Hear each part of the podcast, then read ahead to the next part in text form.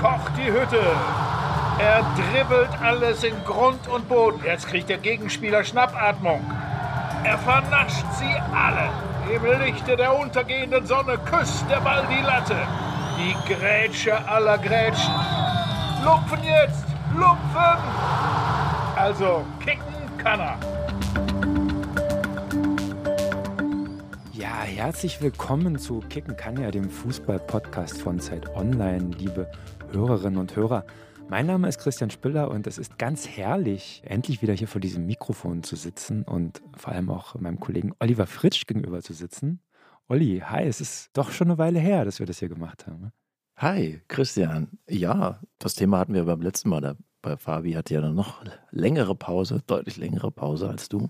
Die einzige Konstante bin wohl ich, was? Ja, so ist es, so ist es. Wir haben ja hier auch nichts zu verbergen und haben auch einen Bildungsauftrag, deswegen will ich kurz erklären, warum ich kurz pausiert hatte. Ich war auf Reisen und zwar auch in Kolumbien. Nicht so lang wie Fabian, sechs Monate, sondern nur ein paar Wochen. Ihr habt euch doch auch getroffen. Wir haben uns tatsächlich sogar getroffen. Ja, das war ganz, also ich fand's. Also nicht zufällig. Ich Ihr habt euch verabredet. Wir haben uns verabredet, ja. Ich glaub, also nicht mal im Sabbatical hat man seine Ruhe vom Chef. Ja, so läuft es bei uns. Nee, das war ganz toll. Wir haben, Fabian weiß ganz genau, welche Kneipe in Medellin Donnerstagnacht um drei immer noch geöffnet hat. Es hatte Vorteile. Ich habe aber auch ein kleines Andenken mit nach Hause genommen von dieser Reise. Eine kleine Tropenkrankheit. Malaria. Zum Glück nicht die gefährliche Form, sondern eine handelbare Variante, aber weiterempfehlen kann ich die jetzt auch nicht. Und deswegen der Aufruf an alle da draußen, falls ihr in die Tropen reist, informiert euch darüber, was ihr so für Impfung braucht, was ihr für Medikamente mitnehmen müsst. Normalerweise mache ich das auch irgendwie, hatte ich das nicht so auf dem Schirm. Es ist besser so oder fahrt in den Spreewald, das ist auch besser fürs Klima. Aber nun bin ich wieder da. Was holt man sich denn da? Im Spreewald eine saure Gurkenvergiftung.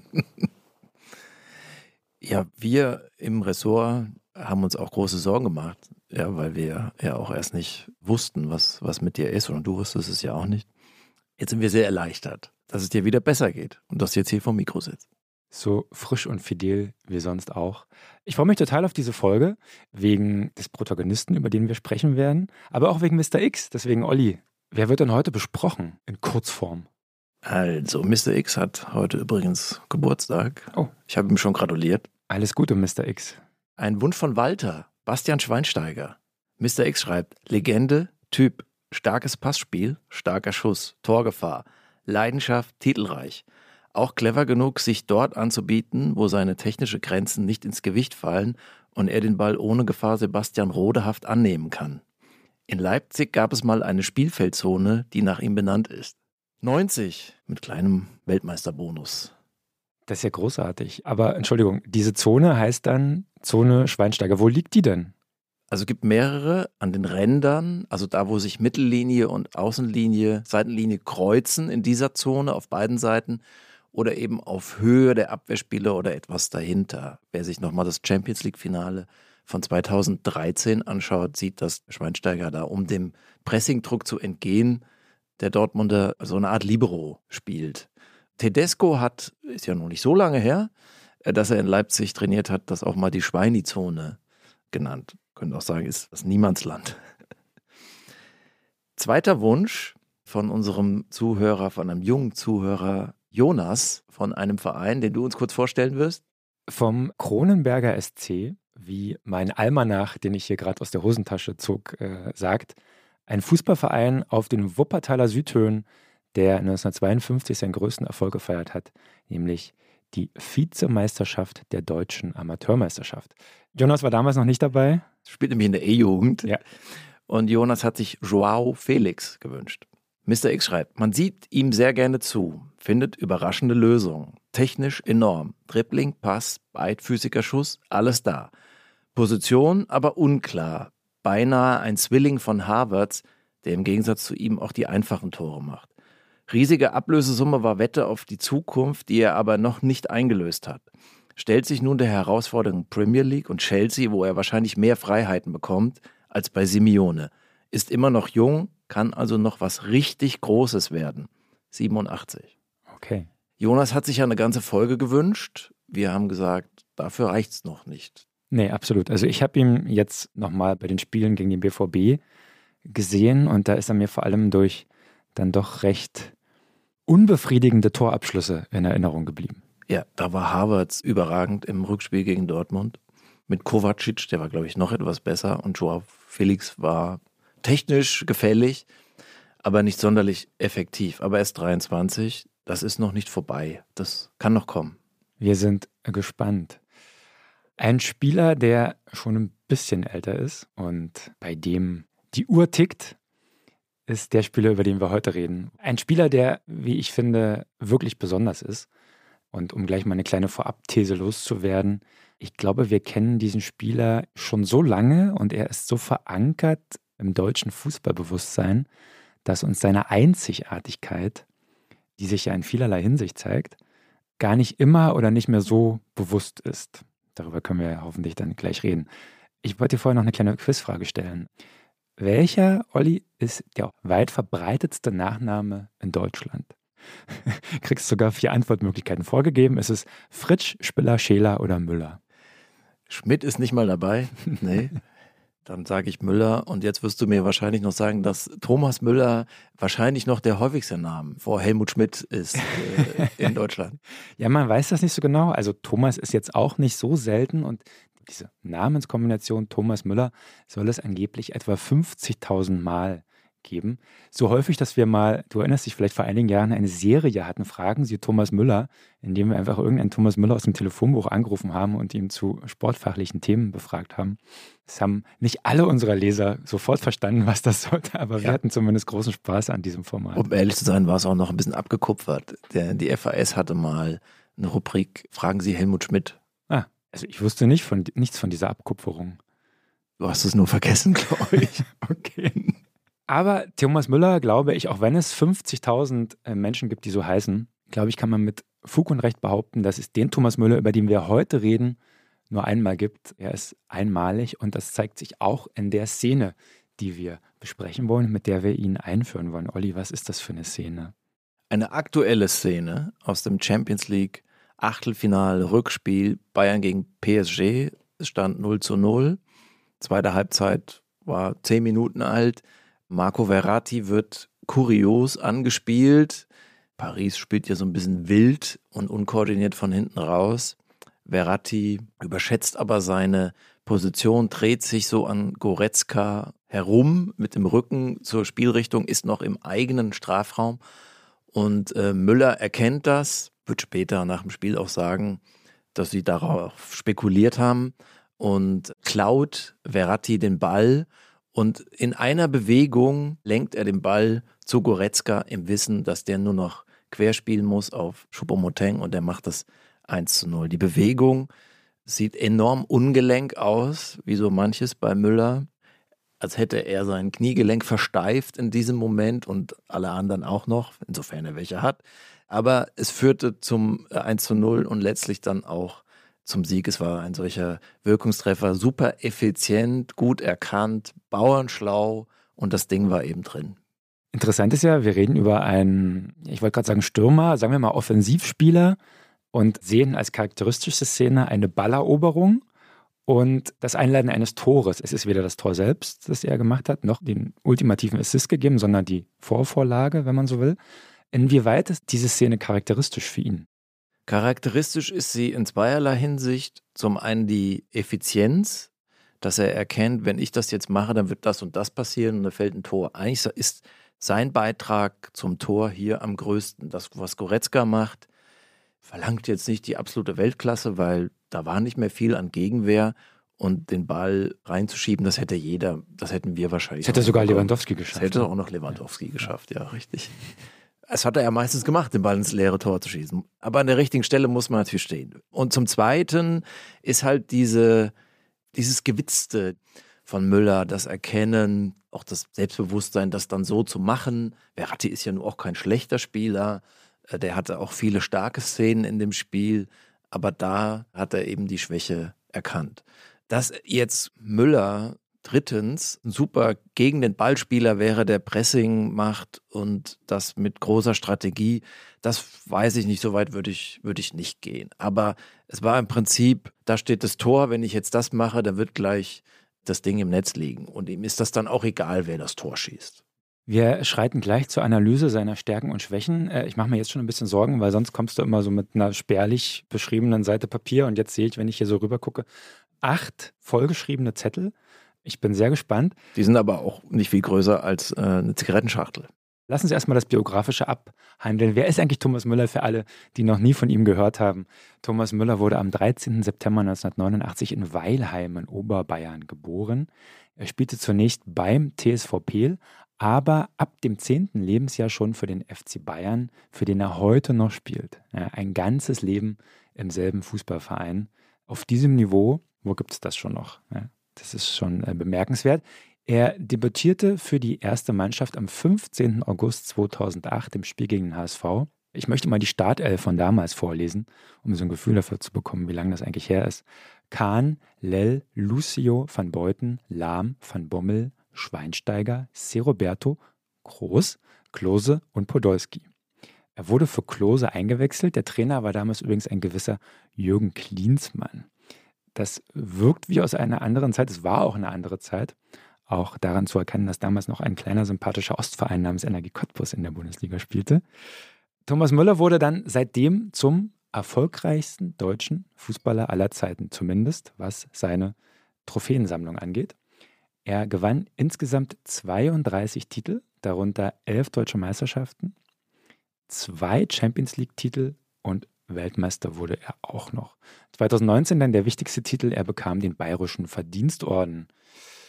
Er hat in 654 Spielen, nur Sepp Meier hat mehr für den FC Bayern, 232 Tore geschossen. Das ist Platz 3 in der vereinsinternen Historie hinter äh, Gerd Müller und Robert Lewandowski.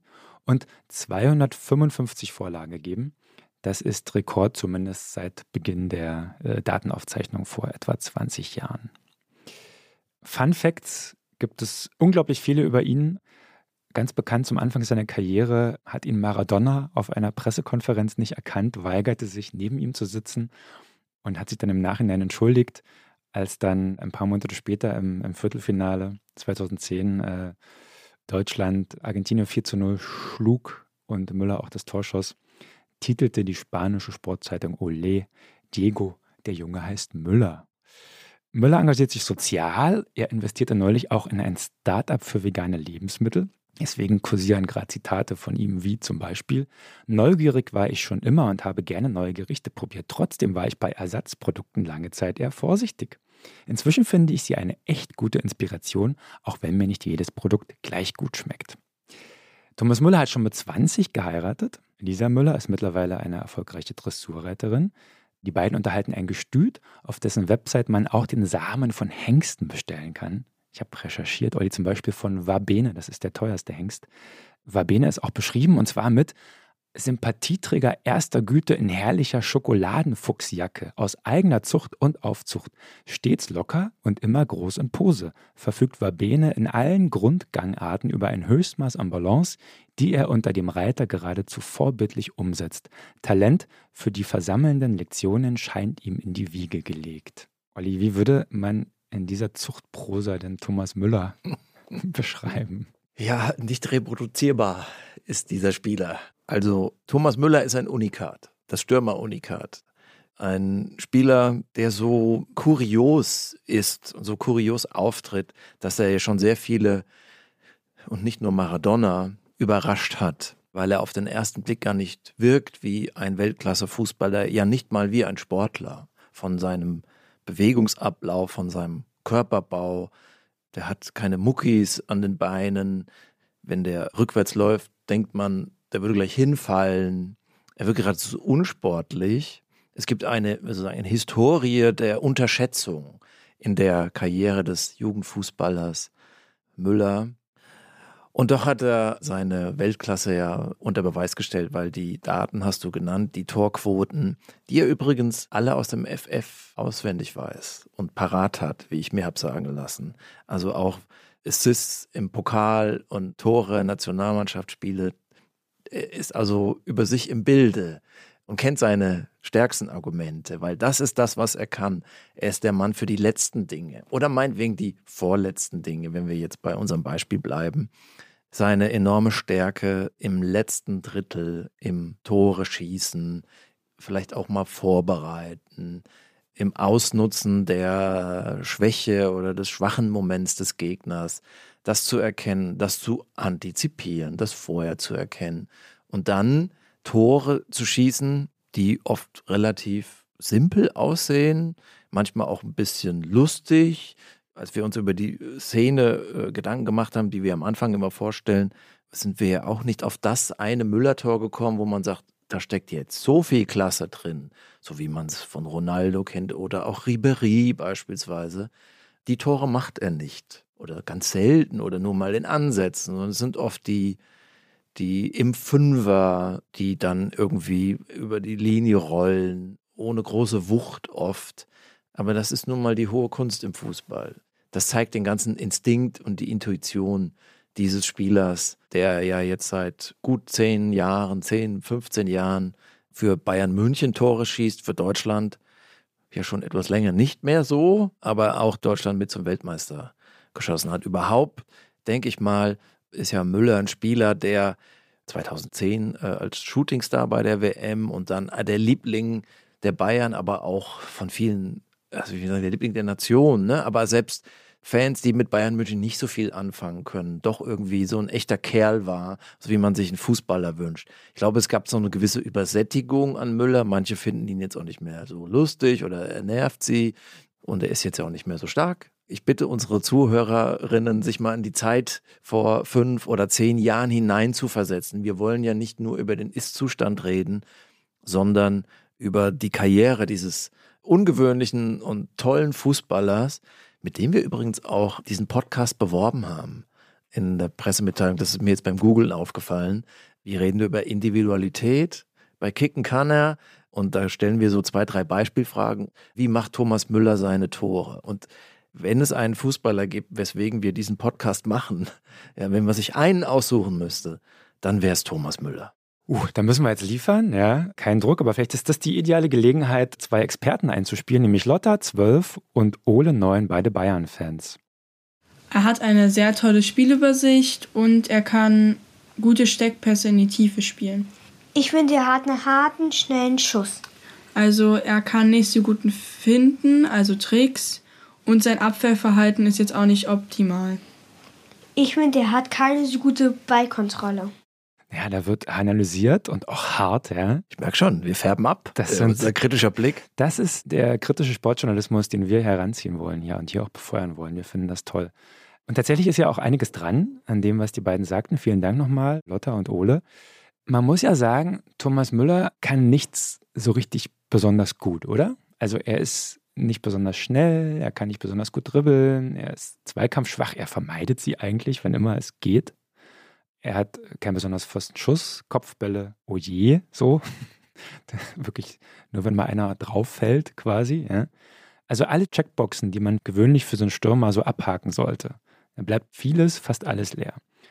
Aber er hatte halt eine Kompetenz, die irgendwie weniger sichtbar ist als Schnelligkeit beim Mbappé oder Physis bei Haaland.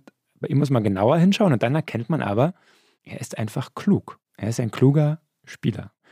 Es wabert ja bei Thomas Müller dieser Begriff des Raumdeuters umher. Den Begriff, den er selber übrigens geprägt hat. Das wusste ich gar nicht, bis ich äh, mich auf diesen Podcast hier vorbereitet habe. Das hat er schon ganz früh in seiner Karriere in einem Interview mit der SZ gesagt. Da wurde er gefragt, wie er sein Spiel definiert. Und da hat er gesagt, er sieht sich als Raumdeuter. Und das ist natürlich ein Begriff, der steht fest mittlerweile. Der hängt in dieser Fußballöffentlichkeit. Da haben sogar die Engländer versucht, für sich zu übersetzen. Irgendwie sind so bei Space Invader oder Space Interpreter oder so rausgekommen. Aber was heißt das eigentlich genau, dieses Raumdeuter? Also auf den ersten Blick ist es natürlich, er findet irgendwie Räume, die kein anderer findet. Aber das klingt ja erstmal so ein bisschen banal, weil wenn man sich so ein Fußballfeld anguckt, da gibt es ja viel Grün, viele Räume, wo niemand anderes ist. So. Das heißt, es geht um wichtige Räume, ja, also Räume, in denen es drauf ankommt, wo es eng wird, im letzten Drittel des Spielfeldes. Und da schafft er es zur richtigen Zeit am richtigen Ort zu sein oder dafür zu sorgen, dass seine Mitspieler zur richtigen Zeit am, am richtigen Ort sind.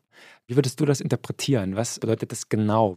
Also wenn ich eine Heatmap machen würde, wo Gefahr bestünde, wo Gefahr entsteht, wo ich Gefahr als Spieler entstehen lassen will, dann sind das die Räume, die Thomas Müller wahrnimmt. Vielleicht hat er ja Ultraschallwellen oder so.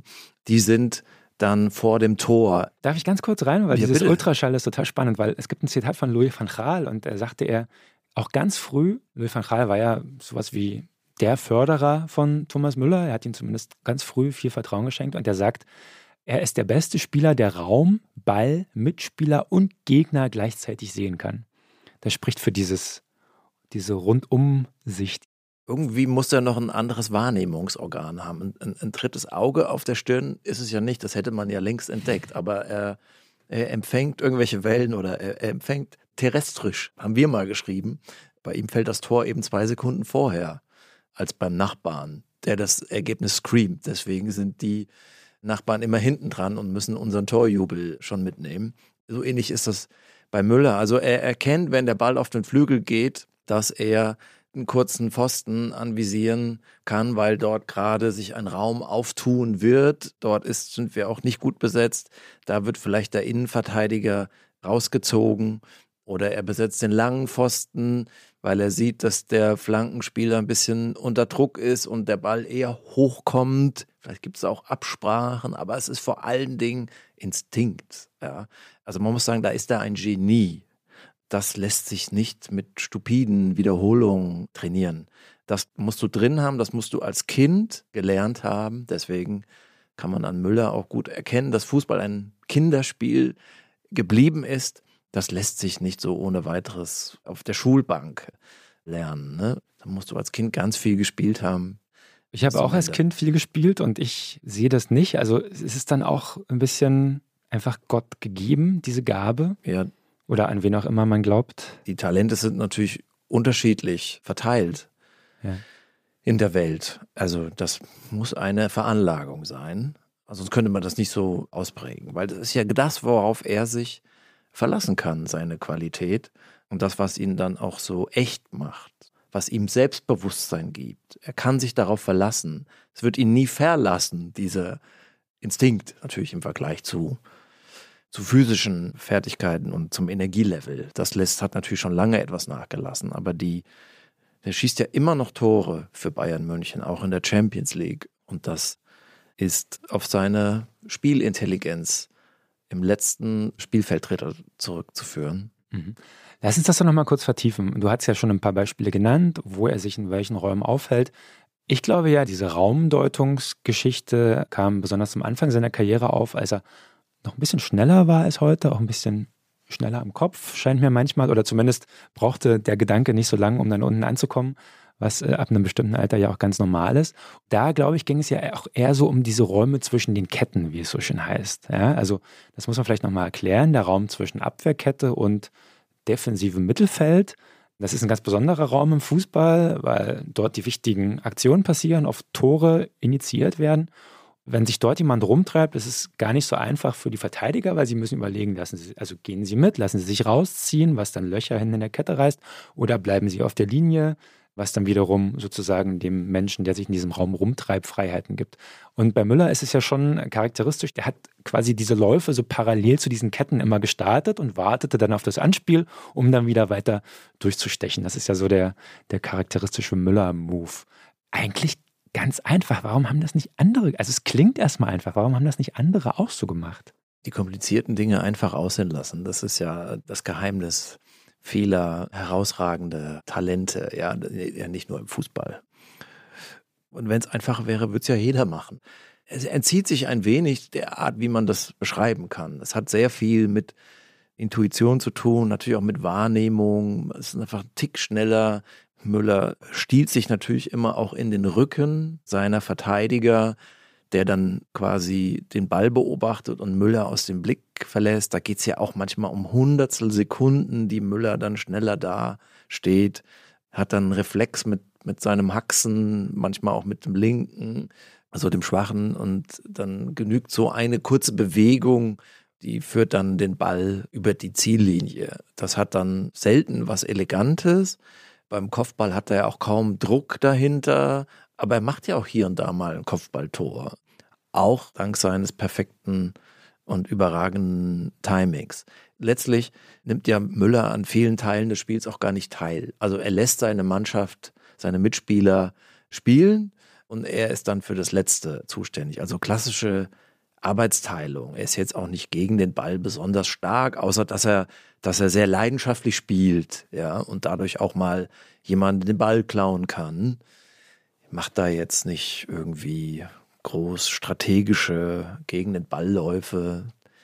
Das hat auch manchmal was Albernes, ja, wenn er da mit Armen rumfuchtelt, aber vielleicht gibt es auch irgendwie Energie mhm. und reißt andere mit und dann reißt das Publikum mit. Und die lassen sich natürlich, wir fallen natürlich alle gerne drauf drauf rein.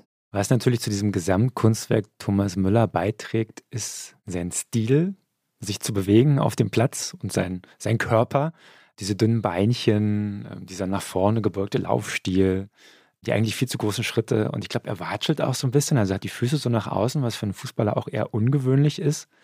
Goofy. So, ja, genau, ja, genau, das ist gut. Er wirkt wie so ein Teenager, auch mit 34, der noch nicht in seinen Körper reingewachsen ist. Das schlackert alles so rum und so. Ne? Und das ist halt. Sportlehrer würde rufen, mehr Körperspannung. Ja, genau, genau. Und das ist alles super unorthodox und deshalb wird er ja gerne auch so als, als Kreisliga-Fußballer gesehen, der auf höchstem Niveau spielt, aber das ist natürlich eine krasse Täuschung. Ja? Also dieser Eindruck könnte ja falscher nicht sein, oder? Das ist eine krasse Täuschung. Es sagt aber auch viel aus über Fußball. Das sind eben keine Schablonen. Das Spiel ist offen für ganz viele Talente. Also mit so einem Körper wird man kein Leichtathlet und kein Turner und kein Schwimmer. Skispringer. Mit diesen Wadeln, also so, ja. ich meine, der hat so anatomische Sperren, so mhm. Grenzen. Aber dieses Spiel schafft dann selbst solchen Leuten, die jetzt vom Bewegungsablauf vielleicht ein bisschen eingeschränkt sind, dann aber Räume, dass sie Champions League-Sieger werden können und Weltmeister und dass man sagt, wir können auf keinen Fall ohne den spielen.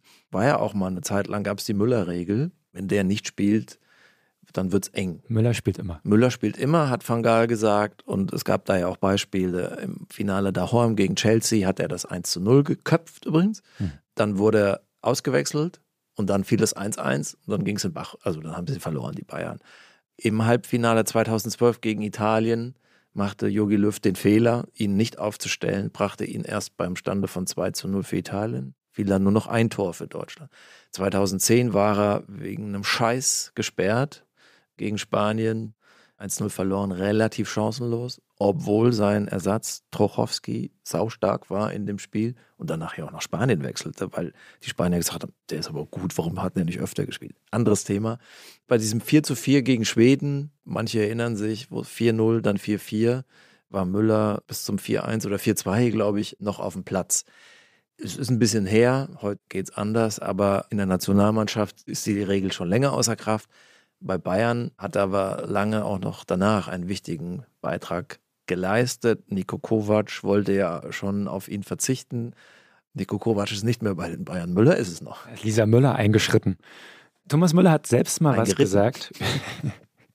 hat selbst mal was über seine dünnen Beine gesagt.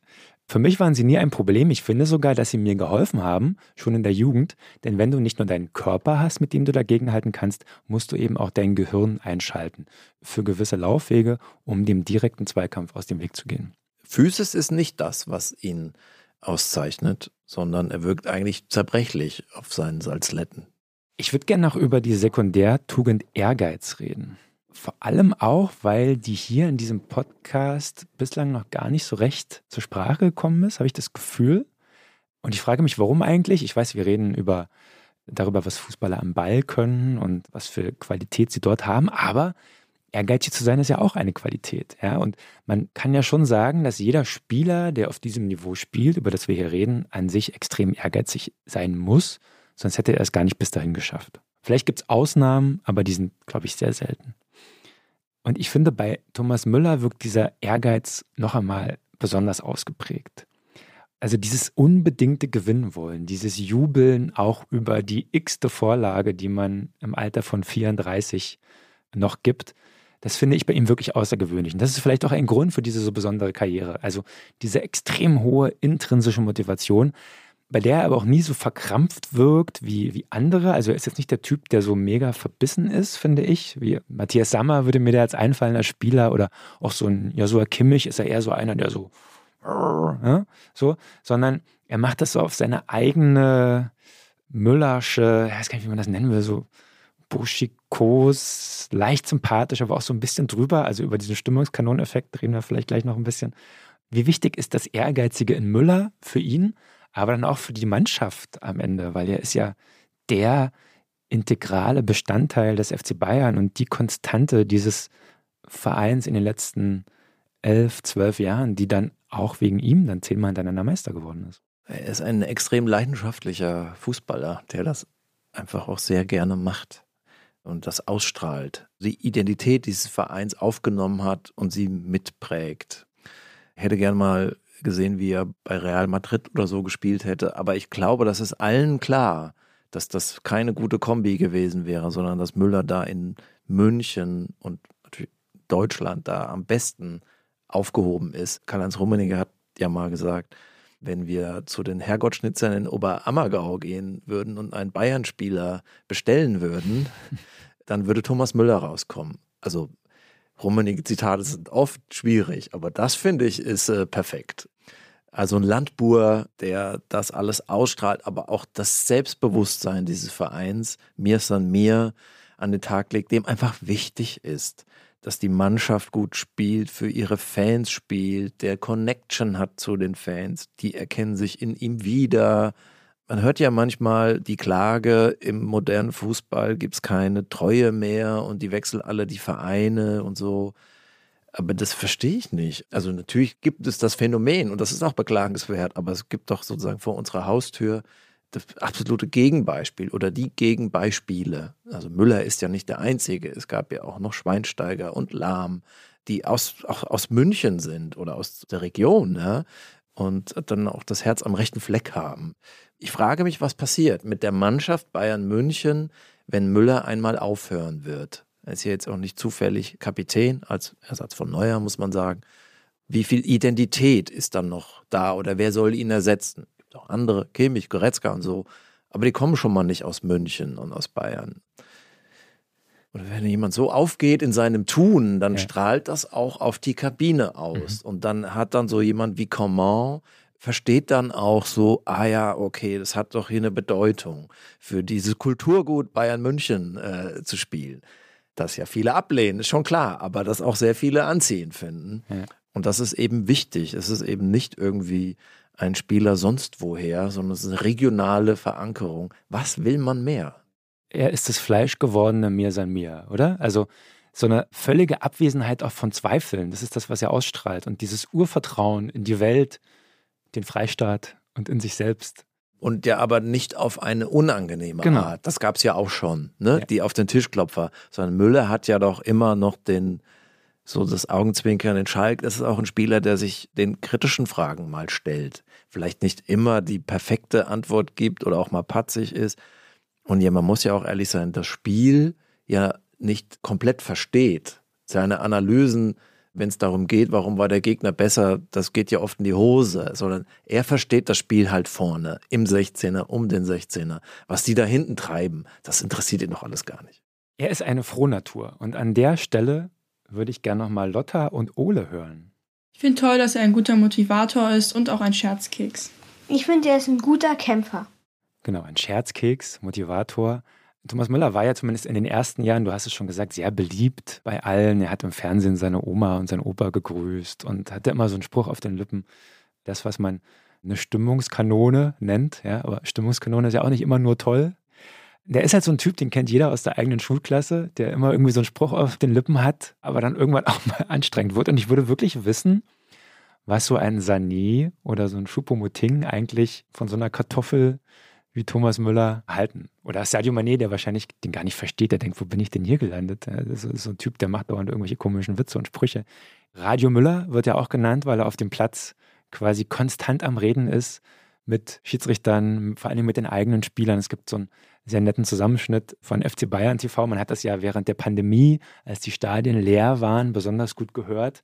Mein Lieblingsreinruf war, dass Robert Lewandowski den Ball hatte und Müller sagt rechts, weil Müller da stand und Lewandowski dreht sich nach links und Müller sagt so, das andere rechts, so dreht so signiert ab. Äh, ich glaube, ich fände ihn unterhaltsam. Und was auch besonders ist, ist sein Torjubel. Warum? Also ich finde ja, es gibt nur wenig, das so viel aussagt über einen Fußballer wie sein Torjubel. Und er jubelt immer mit anderen. Ich kann mich an keine Szene erinnern, in dem er irgendeine einstudierte Choreografie macht oder alleine abdreht und sich feiern lässt und darauf wartet, dass die Mitspieler hinterherkommen. Zweifachen Flickflack von Müller, den würden wir doch gerne mal sehen. Ja, genau. Er bleibt so stehen meistens und streckt irgendwie die Hand nach oben oder macht die Säge, freut sich wie so ein Kreisklassiker und schreit immer ganz laut. Aber es ist irgendwie, es ist super authentisch. Man spürt einfach nur die Freude die er in diesem Moment spürt. Ich finde das phänomenal. Ich finde das sehr, sehr, sehr, sehr sympathisch. Natürlich kann man über dieses Landei Müller und diesen Lederhosenhumor kann man sich lustig machen, aber im Gegensatz zu anderen Profis, die im Ferrari eingefahren kommen und dauernd auf Fashion Weeks rumrennen, ist er mir zumindest sympathischer, obwohl ich auch verstehe, dass er jetzt nach so langer Zeit den Leuten auch immer auf die Nerven geht. Ja, ich meine, das müssen wir den äh, Fans überlassen. Das brauchst jetzt keine Expertise von uns, ob man ihn sympathisch findet oder nicht. Warum wir so über ihn reden können, liegt ja einfach daran, dass man ihn kennt und dass er auch keiner ist, der sich versteckt. Es ist ein Gesicht für den FC Bayern, auch für die Nationalmannschaft. Man kennt seine Stimme, man hat Erinnerungen an ihn und weiß genau, wo man ihn zuordnet. Man hat den Eindruck, man hat ihn schon hundertmal getroffen oder man kennt ihn irgendwie aus der Parallelklasse oder zumindest so einen ähnlichen Typen. Also ob man jetzt dann mag oder nicht oder mehr oder weniger, ist dann gar nicht mehr so entscheidend. Aber er ist ein, eine greifbare äh, Figur, den jeder kennt, der immer noch mal dazu in der Lage ist, zu überraschen. Dann zurück zum Sport. Er hatte ja jetzt nach dem WM aus in Katar ein kleines Interview gegeben, in dem er sich dann auch wirklich sehr emotional direkt an die TV-Zuschauer gewandt hat, so in die Kamera geguckt hat und so sinngemäß gesagt hat, es könnte sein, dass das mein letztes Spiel war für den DFB, weil er natürlich wie die ganze Mannschaft jetzt eine eher bescheidene WM gespielt hat. Zwei Fragen, Olli. Glaubst du, das war sein letztes Spiel für den DFB? Und wenn ja, warum? Also, warum funktioniert das, was über viele, viele Jahre gut geklappt hat, mittlerweile nicht mehr? Ich glaube fast nicht, dass es sein letztes Spiel war. Fände es aber gut. Ich glaube, Müller ist da am Scheideweg oder es ist zu Ende. Also in der Nationalmannschaft auf jeden Fall. Also sein letztes gutes Turnier war 2014. Danach sind ja noch vier gefolgt. Viele Tore hat er dann nicht mehr geschossen. 21 gegen England hat er diese Riesenchance vergeben, wo man dann auch schon erkennen kann, ihm geht so ein bisschen der Saft aus. Es ist nun mal der Lauf der Dinge. Die Physis lässt nach die Energie lässt nach. Da reicht der Instinkt dann alleine auch nicht mehr. Das Interview, da war er auch wieder so echt und man hat gemerkt, da spricht jemand zu uns und es hat einen so gerührt. Aber man hat den Eindruck, er kann da nicht loslassen, weil er es einfach zu gerne macht und da keine Distanz hat. Ist ja auch komplett verständlich, oder? Aus, aus seiner Sicht. Ja, es ist verständlich, aber es ist nicht richtig. Hm. Ähm, weil ich glaube, dass Müller Entwicklung verhindert in der Nationalmannschaft auch beim FC Bayern. Das ist nicht seine Schuld. Das Trainer noch auf ihn setzen, kann mir schon vorstellen, warum. Das ist ein Spieler, der hilft dir, die Kabine in den Griff zu kriegen, weil er akzeptiert wird von den Manets und Sanés. Allein schon sein Schulterblatt und seine Vita geben das her, aber weil es auch ein Typ ist, dem man einfach das glaubt und deutsche Spieler beim FC Bayern haben immer auch eine gewisse Hausmacht. Aber es ist ein Symptom auch dafür, dass vielleicht der Trainer das alleine nicht hinkriegt, diesen Sauhaufen mhm. in den Griff zu kriegen. Es kann auch traurig werden, die Geschichte. Ich finde, in der Nationalmannschaft ist es das schon. Also auch Katar, fast keine einzige Aktion von ihm. Ich glaube, gegen Japan gab es mal einen Konter, wo er Gnabry einsetzt. Aber gegen PSG war er jetzt Man of the Match, wenn ich mich recht entsinne, im Rückspiel. Ja. Auch wegen der Szene, die wir besprochen haben. Ja, ja. Man kann jetzt nicht sagen, dass Müller da gut gespielt hätte. Ich finde auch nicht, dass Bayern gut gespielt hat. Paris ist einfach ein Sauhaufen, auch mit Messi. Habe gar keine Mails über Messi, PS, Klammer zu. Es kann immer noch klappen. Womöglich wird Bayern wieder Meister und Müller schießt das entscheidende Tor. Und im nächsten Jahr haben wir nochmal dasselbe. Aber irgendwann muss man zur Seite treten, um Neues entstehen zu lassen. Und das führt mit Müller eher in eine Stagnation, eine Regression. Es wäre besser, er würde es bald sein lassen. Was er dann macht, darüber kann man ja immer noch reden. Also Verantwortlichkeit in dem Verein, der ja von Spielern geprägt ist seit Jahrzehnten. Dafür wäre Müller aus meiner Sicht genau die richtige Figur. Nicht ab morgen, aber vielleicht in fünf oder zehn Jahren. Hoeneß, Rummenigge, Beckenbauer waren die drei aus den 70ern, 80ern, die den Verein lange geführt haben. Jetzt in Zukunft wahrscheinlich Schweinsteiger, Müller, Lahm. Das wäre die naheliegende die naheliegende. Äh, Oliver Kahn springt gerade aus seinem Sitz auf. Ja, das heißt ja nicht, dass die da zurücktreten müssen oder so. Das können die ja machen, wie sie wollen. Aber das wäre eine, eine natürliche Erbschaft. Aber mit dem Fußball, das ist aus meiner Sicht in der Nationalmannschaft auf jeden Fall bei Bayern kann es noch ein bisschen gut gehen, aber mh, hm, es kann auch nach hinten gehen. Dann drehen wir die Zeit doch mal um neun Jahre zurück und hüpfen in diesen recht netten WM-Sommer 2014. Und zwar für unsere Top 5. Du grinst schon, das freut mich immer. Wir haben uns überlegt, bei dieser Folge, dass wir die fünf wichtigsten Spieler der 2014er Elf zusammentragen wollen. Also die fünf Spieler, die den größten Anteil am WM-Titel hatten. Habe ich das richtig verstanden, die ja, Aufgabe? Wahrscheinlich werden wir nicht groß abweichen, aber auf die Begründung kommt es an. Also Kevin Großkreuz ist auf jeden Fall hier. Dann fang doch mal an, Olli, Platz 5. Platz 5, Toni Kroos. Aus der zweiten Reihe in die erste tretend. Dann ja hat er den Verein verlassen, Bayern München, und ging zu Real Madrid und wurde zu dem Star, der heute noch spielt. Er hat es nicht in meine Top 5 geschafft. Ich habe auf Platz 5 Lukas Podolski. Jetzt wirst du erstaunt mit den Augenbrauen zucken, was du eben auch getan hast. Ja, er hat keine große Rolle bei der WM gespielt, also war dann ab der K.O.-Runde wurde er gar nicht mal eingesetzt. Aber er war unverzichtbar für die gute Stimmung in der Mannschaft. Und er hat die Brasilianer auf die deutsche Seite gezogen, ganz viel getwittert, hat so Selfies gemacht mit Brasilianern, auch ein Flamengo-Shirt, glaube ich.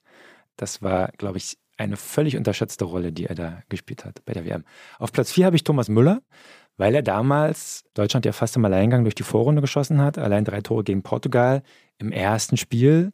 Das erste Spiel ist ein sehr wichtiges Spiel, das wissen wir nicht erst seitdem jetzt die ersten Spiele bei den vergangenen beiden Weltmeisterschaften verloren gingen. Gegen Brasilien war er auch dabei, hat, glaube ich, das erste Tor gemacht. Da hat er geliefert auf jeden Fall. Ich habe Jerome Boateng im Finale praktisch alleine im Zentrum verteidigt gegen Messi. Boateng wurde in den Folgejahren noch etwas stärker, auch unter Pep Guardiola. Das hat er ja auch selbst gesagt, Boateng. Aber war da schon der stärkste deutsche, sozusagen rein defensiver Spieler. Und auf drei habe ich Müller. Ich habe auf Platz drei Philipp Lahm, Kapitän und damit dann auch irgendwie Architekt der Mannschaft und der Stimmung. Brauchen wir nicht weiter ausführen. Dafür bei mir auf Platz zwei Jerome Boateng. Eigentlich könnte man ihn allein wegen seiner Finalleistung dafür nominieren. Es geht ja immer so als das Schweinsteiger-Spiel, weil er geblutet hat. Aber das war eigentlich das Boateng-Spiel. Ja, also was der da abgeräumt hat, das war äh, wirklich phänomenal und gar nicht hoch genug einzuschätzen. Zwei ist bei mir Neuer. Mhm. Also Neuer könnte man, wenn man es rein auf den Platz beschränkt, auch auf eins setzen. Er wurde da zur Ikone des Torwartspiels und Algerien, Frankreich, und auch Argentinien, wo er gar keinen Ball hält, aber quasi durch seine Anwesenheit das Tor verschwinden lässt. Genau, bei mir ist er auf der Eins, um das gleich zu verraten. Dann fehlt noch deine Eins. Lahm steht bei mir auf Eins. Als Kapitän, der die Mannschaft auch mit seinem Kreis von Bayern-Spielern da auch, also auch diese Höhe des Entscheidungen, ihn als linken Verteidiger einzusetzen, das kommt aus der Mannschaft, aus dieser Gruppe und er hat es auf seine Art geführt, also nicht Balakan, Effenberg-mäßig auf den Tisch hauen, sondern eher, das bleibt unter uns, wie wir das machen, aber wir lösen das kooperativ. Schweinsteiger ist bei mir auf sechs, aber man muss dazu sagen, er hat ja auch erst im Finale so richtig gespielt, ne? ja. weil er vorher verletzt war. Philipp Lahm ist ja nach dem Achtelfinale wieder zurück auf die Rechtsverteidigerposition. Ne? Ja. War das, obwohl er das nicht wollte? Fragezeichen. Ich denke, er hat erkannt, dass er da am meisten gebraucht wird. Weil da vorher Skodran Mustafi spielte. Ja, und der dann verletzt war. Mhm. Also in der Vorrunde hat es im Mittelfeld gefehlt, weil Schweinsteiger und Kedira angeschlagen ins Turnier gingen. Und dann kamen die so langsam und dann hat es hinten gefehlt und hat er dann da gespielt. Diese Position hat er ja gelernt. Ja. Dann kommen wir zu unserer fast letzten Kategorie, unserer berühmten Powercard. Die Powercard. Wir benoten unsere äh, Spielerinnen und Spieler zwischen 0 und 100 und zwar in die Kategorien Talent, Performance, Balance und Autonomie. Olli, wie viele Punkte bekommt Thomas Müller bei dir in der Kategorie Talent? 96. Er ist ein Genie, er ist ein Gefahrensucher, er hat Instinkt, Intuition. Er ist Warte der mal, Mann ein Gefahrensucher. Er sucht die Gefahr natürlich für den Gegner. Ah. Also sozusagen, er entdeckt die Gefahr für den Gegner. Das macht Stürmer aus. Er macht es auf deutsche Weise. Also er ist ein effektiver Spieler. In Spanien wäre der nicht so gefördert worden, sag ich mal. Er nutzt die, die kleinen Zeiträume, ja, die sich ergeben, so effektiv, so geschickt und auch so vorausschauend, dass er den Ball immer wieder über die Linie stupst und stolpert. Und das ist das Entscheidende im Fußball. Da würde ich gerne noch die Zwischenfrage stellen, die ich mir tatsächlich auch vorher notiert hatte. War es Thomas Müllers Glück, dass er in einer Zeit bei Bayern war, als Louis van Gaal am Wirken war? Oder andersrum, hätte Thomas Müller diese Karriere auch hingelegt, wenn Jürgen Klinsmann oder Felix Magath länger am Ruder gewesen wären? Also bei Magath bestimmt sowieso, bei Klinsmann ja nicht. Der hat ihn ja so ein bisschen übersehen. Ich glaube, Müller hätte zumindest beim FC Bayern oder in einer deutschen Mannschaft immer funktioniert, weil, weil seine Quote einfach stimmt. Also Hermann Gerland hat ihn ja beispielsweise mal so ein bisschen übersehen. Muss man auch mal, glaube ich, aufräumen mit einer Legende.